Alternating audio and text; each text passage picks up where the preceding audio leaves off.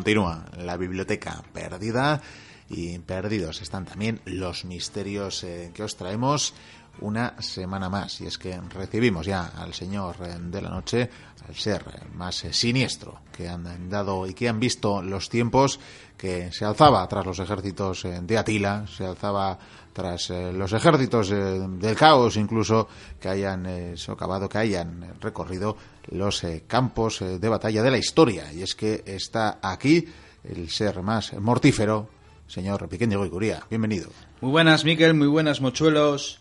Seguimos con misterios. Seguimos con misterios. Seguimos con misterios. Y como nunca hay tiempo, vamos a comenzar del tirón. Comencemos del tirón. ¿Hacia dónde nos dirigimos en esta ocasión? Pues la última vez hablamos de que íbamos a viajar a América, ¿verdad? Es cierto, cierto. Sí, Pues ¿qué te parece si hablamos de una ciudad que a mí me vuelve loco? Teotihuacán. Ah, bueno, a día de hoy suele ser eh, Jalisco o Tijuana, que, la que vuelve loco a la gente, pero bueno, me, imagino que... Eh, estamos bastante cerca. Sí, bien, bien, pues eh, procedamos. Viajamos a México para hablar de una de las ciudades más interesantes, más misteriosas y llenas de mitos que probablemente tenga todo el planeta. Hablamos de Teotihuacán, una ciudad que ya te digo que a mí es que me vuelve loco. Por cierto, fundada al parecer, aquí hay muchas comillas, pero vamos a pensar que está fundada alrededor del siglo III antes de Cristo y está situada a unos 50 kilómetros de la Ciudad de México. Bien, coincidimos en el tiempo con Balbec, así me gusta. Efectivamente, pero tenemos una ventaja, al igual que en Balbec, y es que podemos ver esta ciudad, o bueno, lo que queda de ella, que por suerte es mucho. Sobre todo dos grandes mm, construcciones de las que hablaremos en esta historia. Probablemente Dicen que Teotihuacán, en el momento de su construcción, hombre, evidentemente esta ciudad fue creciendo con el paso de las décadas y los siglos. Por cierto, una ciudad, al parecer, eh, bien calculada. Cuando digo bien calculada, porque a mí no me salen nunca bien las palabras, es en Roma, cuando la construyeron, pues tenía varias calles en concreto, sin embargo, luego hacían las barriadas, las callejuelas. Sin embargo, con Teotihuacán pasa algo diferente. Parece ser que los arquitectos, los ingenieros de su tiempo, eh, quisieron hacer una ciudad perfecta, exacta, con sus calles bien colocadas, con sus templos en su sitio. Vamos, una verdadera maravilla.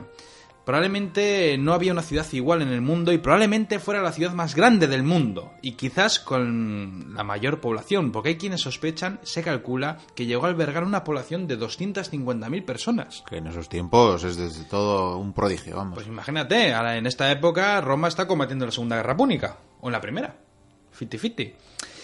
El nombre, por cierto, de Teotihuacán, en la lengua náhuatl, debe significar algo así como el lugar de los que siguen el camino de los dioses. Un nombre muy bonito. Está bien que esté resumido Teotihuacán, porque si tienes que decir de dónde vienes, pues yo vengo del lugar donde se siguen el camino de los dioses. sí, mucho mejor contraído. Es más práctico, ¿no? Y voy a hablar de las dos principales construcciones porque es lo bueno cuando vayamos a visitarla, si es que podemos ir, nos encontraremos, aparte de esa gran avenida de la que hablaré luego, con dos grandes pirámides, muy grandes. Hablamos de la pirámide del Sol y de la Luna. Vamos a centrarnos en ella. La del Sol probablemente es la que es la más importante, evidentemente, porque es la más grande, es la que controla toda la esplanada. Esa pirámide es donde continúa esa gran avenida de los muertos de la que hablaré luego. Y fíjate, cada uno de sus lados mide 248 metros. Tiene una altura de 64 metros y, es lo bueno, por cierto, se puede subir. Hay unas escaleras. está muy bien. Lo que pasa es que 242, perdón, 248 escalones. ¿Qué digo yo? que ¿Cuánto tiene nuestro San Juan de Castelugache? Creo que tiene más, ¿no? Pues yo creo que anda por los 200 y algo, pero lo estoy diciendo muy de memoria, así que lo mismo me equivoco. Es que te cansas aún así subiendo. Te cansas. Que por cierto, un día deberíamos hablar de San Juan de Castelugache. Es algo muy nuestro y la verdad es que... No estaría mal, ya es toda una maravilla natural, más que nada porque está en medio del medio. Claro. Eh, se cree que esta pirámide del Sol fue construida alrededor del siglo I después de Cristo está construida con dos millones y medio de bloques. Bloques de ladrillos cocidos al sol, colocados, según intuyen, por alrededor de 3.000 personas, 3.000 trabajadores que estarían construyendo esta pirámide a lo largo de 30 años. Lo más interesante de esta pirámide vamos a hablar luego, porque ahora mismo te estoy hablando solamente de la ciudad, en sus elementos importantes, pero luego te hablaré de esos misterios que encierra. Tenemos otra pirámide, la pirámide de la Luna, 145 metros de lado, 42 metros de altura, es un poco más pequeña, pero sigue siendo impresionante. Y en su cima había una estatua de 20 toneladas y se calcula aproximadamente que está construida 100 años después, sobre el siglo II después de Cristo. Se dice que en los tiempos antiguos ambas pirámides estaban recubiertas por un cristal pulido. Una cosa maravillosa. Se debía ser algo- reflejaba en la luz de una manera La increíble. luz, ¿no? la luna, los rayos y la gente, casi casi, si me apuras. Eh, hablando de la ciudad, te puedo decir que la propia ciudad estaba dividida en cuatro distritos, o cuatro secciones, vamos a llamarlo así. Y cada uno de ellos podríamos decir que es como si apuntasen los cuatro puntos cardinales. Había una gran calle larguísima y ancha llamada la Avenida de los Muertos, la que nombré hace un momento. Esta avenida atravesaba la ciudad de norte a sur, 45 metros de ancho y se extiende a lo largo de 3,2 kilómetros. Dime tú cuántas avenidas tiene esta distancia en las ciudades que tenemos aquí en España. Aquí pocas, ciertamente al otro La lado del charco. Bilbao, desde luego, no, ¿eh? Al otro lado del charco están más acostumbrados a esas grandes, enormes, larguísimas cuadras y demás. Sí, pero cuando estamos hablando de una ciudad que tiene 2.300 años o más, Eso ya, desde luego, no tiene parangón. O sea, una planificación increíble. La propia avenida eh, dispuso, al parecer, de una línea de estanques conectados entre sí. ¿Qué es lo que hacían esos estanques? Su agua, ese agua que, que surgían de esos estanques que siempre estaban llenos, descendía a través de unas esclusas de la pirámide de la luna. Algo impresionante.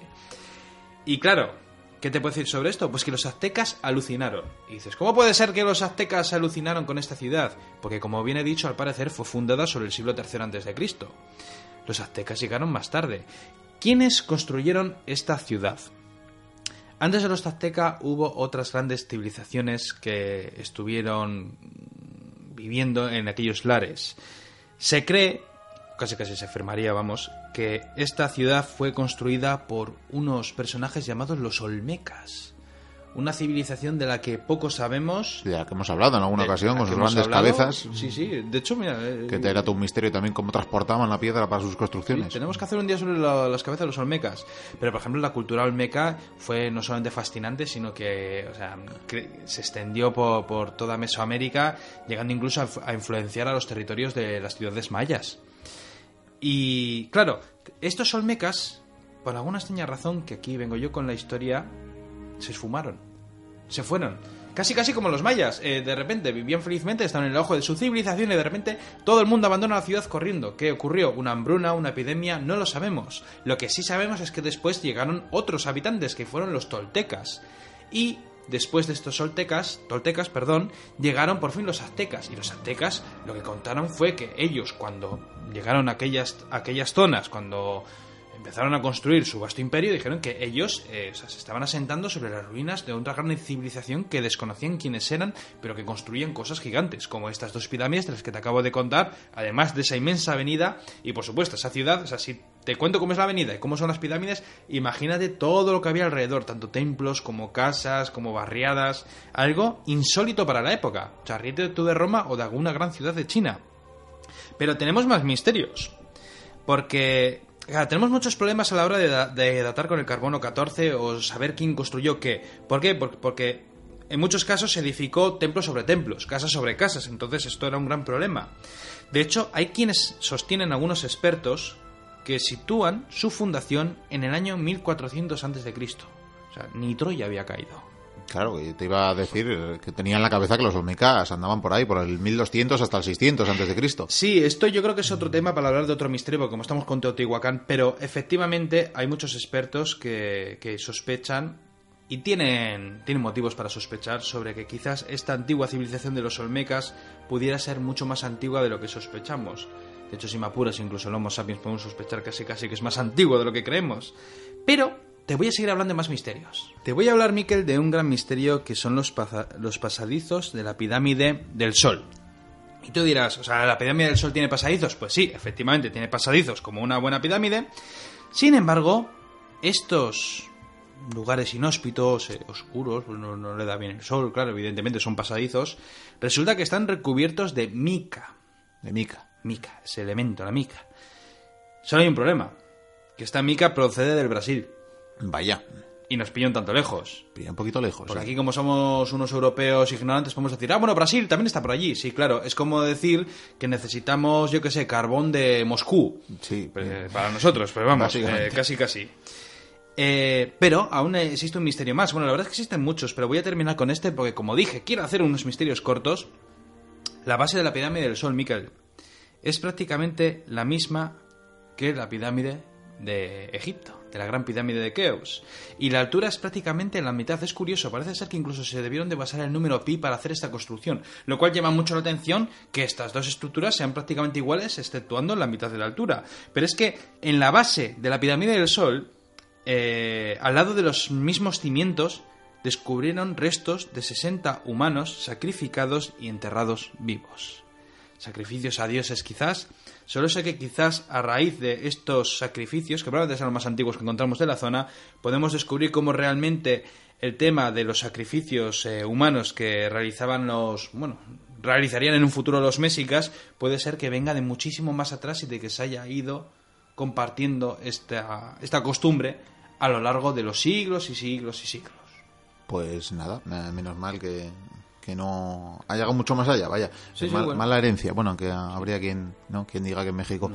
Pero bueno, esta ya es otra historia. Iba a comentar eso, pues que Teotihuacán encierra mucho más misterios y como dije la otra vez, si ponéis en internet Teotihuacán veréis un montón de imágenes, de planos, de mapas, de gente eh, saludando desde cualquiera de las pirámides, desde la propia Avenida de los Muertos y fliparéis con el tamaño descomunal de esta gran ciudad que encierra muchísimos misterios pues eh, buen broche para cerrar otro capítulo más de los misterios de la historia.